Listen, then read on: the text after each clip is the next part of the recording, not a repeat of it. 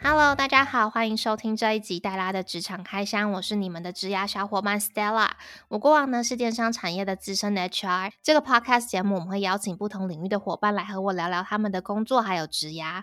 透过与他们访谈的过程，希望让大家更了解每个不同的产业还有职位都在做些什么。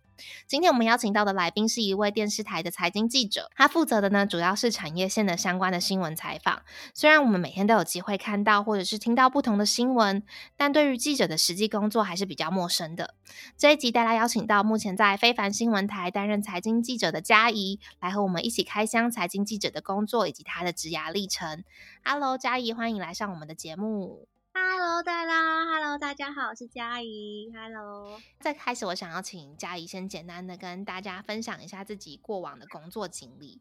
好，那我想啊，我就分享一下我自己过去的简单经历。我自己是还蛮喜欢我现在目前这份工作，但我觉得我从一开始毕业到现在的那个就业路程，我觉得有点崎岖。该怎么说呢？因为我一开始其实就还蛮想当记者，那时候想考新闻系，但是呢没有上。学测、职考都没上，然后后来上了影传所以才当你的学妹。对对，嘉义是我的直属学妹。对，直属学妹。然后呢，虽然影传系也是大传，但我自己觉得蛮不相关的，因为它其实就是拍片嘛，就是要加入那个剧组啊，然后什么的，拍片时间就到很晚。对。嗯，嗯，你都如果我跟我们都懂，就是加入剧组就觉得啊好烦，然后待好晚。然后我自己是大一、大二，我就发现好像倒不适合。嗯，那后来毕业之后呢，我有先去被几个看起来很好玩的东西吸引，像是公关公司的公关，还有助理导播，就觉得诶，在那种环境看起来还蛮光鲜亮丽的。但是后来真的是实际做了之后，就觉得呃也还好啊。像公关，我不知道 他在忙什么。然后助理导播，在一堆很多荧幕前面工作，看起来很专业，但实际操作我们就觉得还好，不适合我。然后我最后又想到，哦，我还是想当记者。就是小时候有在电视上看到记者们啊，有连线，然后第一手报道，然后听别人说故事，我觉得很有趣。对，所以就后来我就去面试，去当记者，也有顺利考上。哎，不是顺利考上，就是也有就是顺利面试上这样，因为可能也算是相关科系的这样，就是进入到苹果，后来再到非凡。嗯你在苹果的时候就已经是需要在荧幕面前露脸的工作了吗？嗯，没有哎，因为苹果那时候还没倒的时候，它算是第一大报嘛，应该是吧？对，对，平面的最大的，嗯，对对对，平面，所以它不是电视，它就是报纸跟网络这样子。所以不用在镜头前露脸，就是在背后写稿的这样子。然后那时候进去呢，是当房写房地产的。我一开始想说，天啊，我要写房地产，我什么都不了解啊。然后什么几平多少万啊都没有概念。但是主管说没有关系，你就来，你就进来就对了。那来了就会了，来了就会了。事实上是真的，因为其实很多你在学校学，你到职场也不一定会用得到。很多事情呢，都是你进去学了之后，也才知道要怎么做，该怎么做，或是如何应用这样子。嗯，所以别怕，主管都说了，你就进去。尤其啊，我觉得新鲜人有个好处就是你这样白纸，就是主管也都知道啊，你就新鲜人啊。嗯，就比较没有经验，是可以被接受的。对啊，对啊，对啊，就是这是一个一个很大的好处。你就是菜，虽然薪水也没有到比较高，但是就有点抱持的一个学习的态度，先进入那个习一下履历再说，就是找一下有相关的。我自己当初也是这样觉得，就想说，哦，好了，房地产听起来很无聊，但还是做一下好了。嗯，但实际做了之后，有觉得有趣吗？有因此对房市产生一些热情吗？有啊。呃，热情吗？做我就觉得哦，天哪，买不起房这样。但是，嗯，但是的确会对房市会有更多一些了解。你在看更多的房地产新闻的话，会更有概念。就想说，哦，这个建商。有买很多地呀，哦，这个建商开价比较高，然后可能也有同同业问你，呃，不，有朋友问说，哎，你要买哪边的房子比较好？虽然你也给不出什么建议啦，但是会至少，嗯，可以把你近期写到一些新闻跟他们分享，给他们做参考，还蛮好玩的。那你有做过像是苹果这样子平面的记者，然后你现在比较是属于电视台的记者，就是需要站在。镜头前面讲话的。你自己觉得，就是以这两个职业角色来说，最大的差异性会是什么？嗯，我觉得是画面的问题，因为你在写稿的时候啊，苹果它不需要顾虑到画面，但是电视上的话需要。尤其大家都知道，就是黄金七秒是最重要，就是开头的那几秒。要是画面不好看呢，你就会想转台了。例如呢，就是有个人，然后讲话很慢，例如官员讲话很慢，没有重点，漏漏的，你是会想转台。对，对。但假如一开始放上柯皮或是王世坚一句话，南北菜从一起串，很有爆点的，嗯，然后继续看下去，这样子就是插一句。最有爆点的话，或者是说美食，我们通常会找一些嗯油滋滋啊，然后烤肉翻面的画面，就啊好想继续看之类的。呃，应该是那个黄金七秒开头是最重要的时间。对对对，然后电视新闻跟平面有一个很大不一样的地方，就是它时效比较赶，处理时间比较短呐，没有办法就是到真的很深入的去做一个新闻，所以就是有它。嗯，我想要知道，就是作为新闻台的记者啊，你们一天的行程，就是从开始上班到下班中间会经历哪些事情？因为就像刚说的，就是一天有上下午两条新闻嘛，那基本固定流程的话都是报告。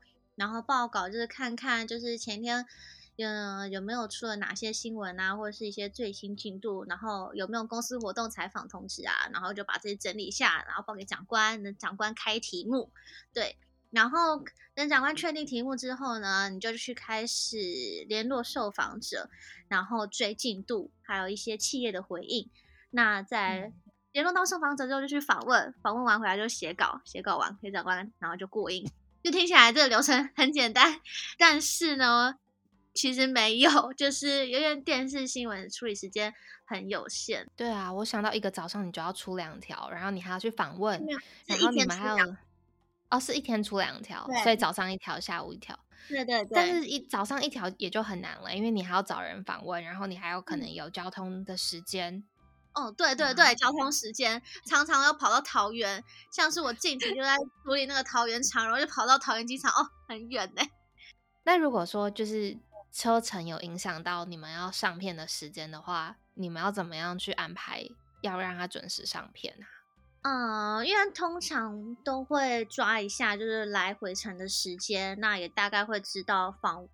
你就如果知道回程时间的话，就访问就是抓说一定要在那个时间就是离开这样，所以要是碰到塞车一些突发状况，基本上就就只能 认命，或者就只能跟你说啊，下次还是要再多抓一点时间，对对对，不能到就是这么赶这样。那如果 delay 的话会怎么办？就移到隔天再播吗？那不行耶。因为假如是塞车的话，其实不会到 delay 这么多啦。但假如是一些可能官方他们自动 delay，那你那个编辑会排你那个新闻的播出的顺序。但假如是因为官方的原因导致 delay 是可以被接受，但假如是因为你个人原因而造成一些。就是播出时间延迟的话，因为我们会照着那个编辑排的那个菜单，说第一条是头条啊，还是你是排在广告一还广告二之后啊？基本上就那个照着那个 round down 走。对，所以要是你迟带，基本上就是个有点严重的事情，尽量不要。如果发生会怎么样？好 好奇哦，感觉压力好大哦。发生哦，可能长官。有一些会看严重性，假如是那种，呃，还好的新闻，长官可能就，嗯，可能看一下，然后可能记在心里，我不知道之类。但假如是一些很重要的新闻，尤其是别家都有，然后别家都在头条播出，那为什么我们家没有？你可能就会被长官照顾一下，嗯。那如果说就是你再切分细一点，就是通常你们拍摄时间会抓多久？然后啊，剪片时间会抓多久？然后你写稿时间会抓多久？哇塞，哇好细哦！嗯，大概因为我想知道，比如说像你写稿，你可以是手速很快，十分钟、十五分钟就可以写完了吗？没有哎，其实没有这么快。对对对对，因为嗯。访问的话会抓在十分钟内之内访完，就是肯跟受访者访问会抓在十分钟内，就可能包括就是架架机器啊，然后访问，因为假如他访太长，你回去也不好剪接。对对，拍摄假如是有一些新的画面，就是资料袋没有的话，例如美食会拍的比较久、比较细，我们通常会拍个一小时以上，或是很久哎，哦，对对对，还蛮久的，因为有时候。因为等于一小时内就包含民众啊、业者访问，然后还有拍那个机器，哎，不是拍那个吃的画面，我们会有转盘，然后拍那个食物这样转转转，是会拍的比较好看一点，然后还有打灯光。所以像转盘这种，你们要自己准备？哦，对，自备，我们电视台都有。哦，所以你们如果出击的话，是摄影会开车吗？哎，没有没有，我们有驾驶，驾驶会在。哦。然后，所以就是三个人一组这样子。对对对对，三个人一组。哎，算还是算两个人一组啦，因为驾驶就是轮会换。对对对。啊，我要补充一下，就是你刚刚问我说一天是什么样子嘛？对对。那我觉得是可以光鲜亮丽，然后也可以狼狈不堪的。就是说光鲜亮丽，可能看到就是有些记有些记者啊，我们在那个活动会场上，就是悠闲享用一些下午茶、小甜点，听简报。然后可能听完，嗯，上去这个麦克风，然后真的走之后，还有一些公关给了一些傻逼死小礼物。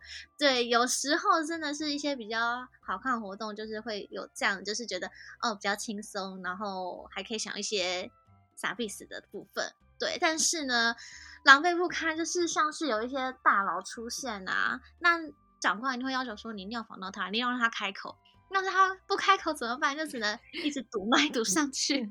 对。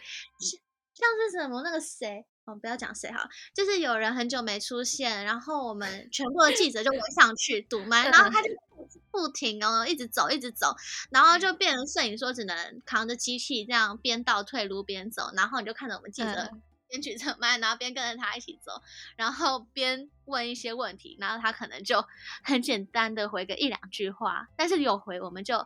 阿弥陀佛，就感谢了。你看多可怜。那他如果回的是超级没有重点的话，你们也会剪进去吗？嗯，会。重点就是他有开口。对啊，对啊，看就是看就是那种大佬那个重要程度，对啊。然后还有比较狼狈的话，就是说你光是联络受访者，你就要联络超过一个小时，就是找不到可以回应你的窗口，因为他可能才是最适合的人选。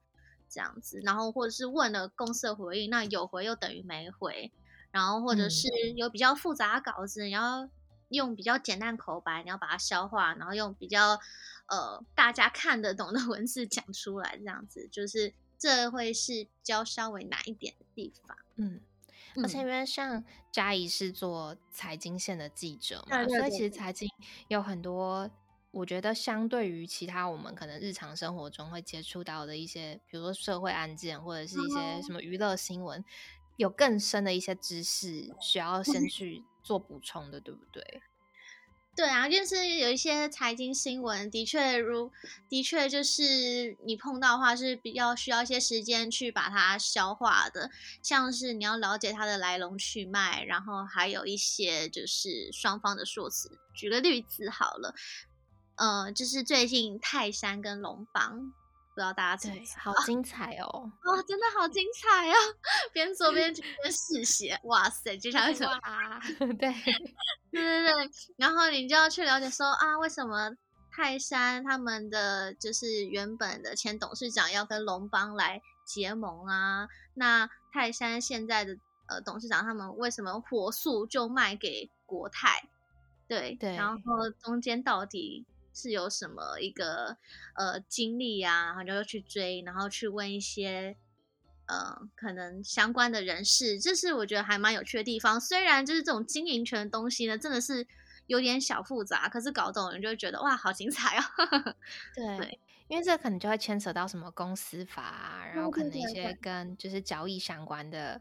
一些知识，如果说日常可能没有在操作股票，或者是没有在了解这些可能公司的相关资讯，如果他突然做，应该是蛮困难的。哦，对啊，像举个例子好了，就是航运嘛，大家应该知道，就是长荣六十个月的年终，但一开始在写这种航运新闻的时候，然后也才知道说，哦，原来货柜跟散装是有差的，明明都是船类，就是航运，但是有分货柜，像阳明、长荣、万海，他们是货柜类的，不就是还有另外一种是散装，是在的这种大。是在那种铁矿砂的那种物资，就是两个带的东西是不一样。就是要是你写错，你会被笑。对，就是。然后最近无论在今天有我写了一则，因为二零二三年要到嘛，之前不是什么那个海运 SCFI 指数连续二十七周下滑，然后终于止跌回升，然后就想问，嗯，那到底二零二三年会不会回弹呢？然后是。多空交战，就是船公司当然喊话说已经跌到谷底了，不能再跌了。但是业那个货主就觉得说，现在通膨、黑天鹅那么多，景气难料，然后升息，大家消费力低，那我到底要不要签这个？你说跌到谷底了，但我不觉得啊，我可能还要再观望下。就是对你可能就是你也要取你在做这则新闻的时候，我也是尽量就是把两边的说法都加进去，这样会比较。完整一点点，就是不会。假如说只取得一方的说法，就会别的变得觉得容易是哦，对，好像货货柜接下来会不错，就尽量平衡。嗯嗯嗯。那我觉得很好奇耶，所以如果说你已经先知道你要写稿的这个脉络，然后你会想到说，那我要去访问 A 公司、B 公司嘛？你会直接打电话给他们的谁呀？没错，就是发言人。哦，所以他们都会有一个联络的窗口。会留资讯给你们，对对对对，所以我刚刚有说，就是有时候要找人找不到，不接电话，或者在开会，说啊，好痛苦哦，为什么不接电话？赶快接，拜托拜托，就是会他请他们拨个时间给这样子。但如果他真的他那天休假怎么办？那天休假会找就是类似的同业。就是假如我就不一定会是同一家，对对，不一定会是同一家。那假如他可能觉得说啊，那他的新闻不方便讲，那我只好找 名嘴。有时候名嘴分析师啊，就是请他们帮我们分析这样子。那你觉得，因为毕竟像。啊，我们不是可能新闻相关的科系出身的，虽然可能是跟传播有点相关。那你觉得非相关科系的学生，他如果想要当记者的话，有需要具备哪一些能力或者是条件吗？我觉得基本上就是只要有心的话，就算不是大众传播相关科系的学生，就是想要当记者的话，也都是可以投递履历看看的。像是那个最著名的就是那个。经济系还有法律系双主修那个蔡尚华，他也不是新闻系的，所以你看，对他现在就做的有声有色，也是一个我蛮欣赏的一个前辈。然后甚至从主播在跳槽到当现在主持人，对，就觉得他还蛮厉害。所以我觉得只要有心想当记者，就是就算不是非相关科系，都可以试试看，因为。就算不了解财经，也是可以，就是进来，就是再接触，因为你接触最快第一手，呃，学习之后，我觉得应该很快就会进入状况。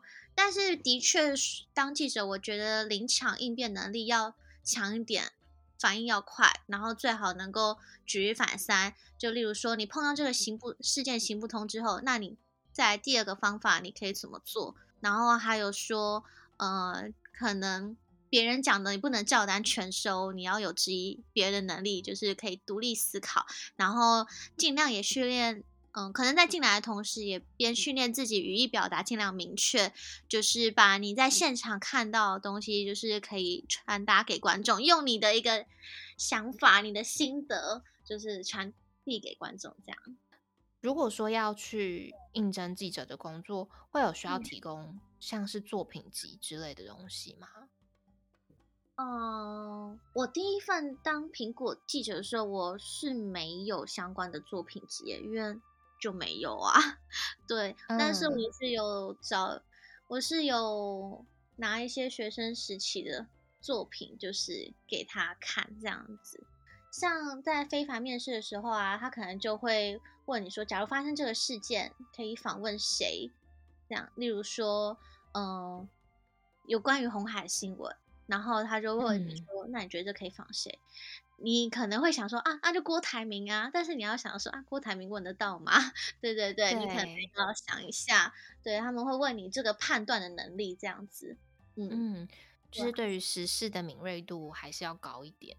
哦，对，对于时事敏锐度要高。嗯，那通常如果我们要去面试或者是应征记者的工作的时候，我们是有办法知道说我。现在要面试的是什么样性别的记者吗？还是他们其实是不会在人力银行上面做露出的？呃，基本上好像一开始就会露出，对。然后说你可能是生活线，或是财经线，还是社会线，基本上都会。因为其实每个线路里面，它又有在分的更细。这样，像我们财经，我们就都我们就财经台嘛，但是我们又有在分，就是产业组、金融组跟电子组这样。所以如果说他有写的比较明确，就有比较可以准备的方向。但我其实还是觉得很难呢。比如说像财经股票这么多只，他真的问了你一个你可能比较没有这么熟悉的公司，好了，很有可能会答不出来。不会啦，不会啦。其实问题真的不会那么刁钻。但是如果你是要面试财经台的话，你一定要对一些官员呐，或是。尤其是官员要有一些认识。那最后的话就是要进到我们的 Q&A 的部分，因为我在线动上面向大家提问，对于记者的工作有没有什么样子的疑问？然后这边有几位伙伴有进行提问。第一个问到的是，记者都要很早到办公室吗？像嘉怡的上下班时间大概是怎么样？哦，基本上我们我的上下班时间就是早上九点到晚上六点，其实算是一个正很很固定，嗯。对，那像这位同学有讲到说，是不是要很早到公司？的确有一些综合台式的，就是呃，像是 TBS 啊那些东升，他们可能早上六点就开棚了，他们的有早班的记者需要轮班，对，但是我们不用，因为我们可能对，就是可能属性的不同。